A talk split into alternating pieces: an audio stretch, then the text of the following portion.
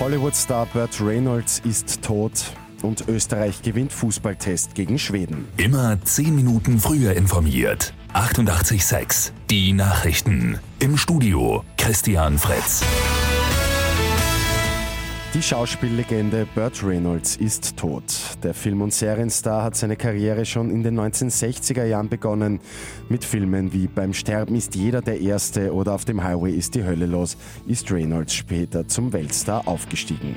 Für Boogie Nights aus dem Jahr 1997 hat es sogar eine Oscar-Nominierung gegeben. Am Abend ist Burt Reynolds mit 82 Jahren verstorben.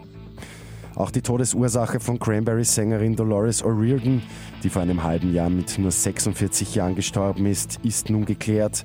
Laut Obduktion ist die Irin in der Badewanne ihres Hotelzimmers in London ertrunken.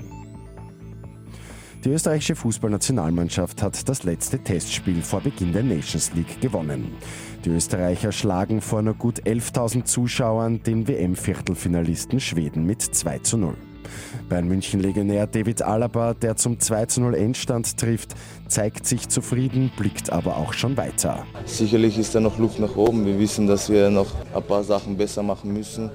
Äh, speziell gegen Bosnien müssen wir vielleicht äh, oder ganz sicher noch mal eine Schippe drauflegen, um dort zu bestehen. Aber ich denke, im Großen und Ganzen können wir zufrieden sein. Das Spiel gegen Bosnien findet kommenden Dienstag statt. Im BVT-Untersuchungsausschuss geht es heute mit einem Misstrauensantrag gegen Innenminister Herbert Kickl weiter. Die Opposition hat diese Sondersitzung einberufen.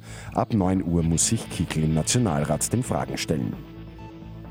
Und wir von 88.6 holen Slash nach Wien. Die gute Nachricht zum Schluss. Am 10. Februar kommt einer der besten Gitarristen aller Zeiten in den Gasometer. Der Vorverkauf beginnt am 19. September und bei uns werdet ihr wie immer für dieses Konzert-Highlight natürlich auch Karten gewinnen können. Mit 886 immer 10 Minuten früher informiert. Weitere Infos jetzt auf Radio 886 AT.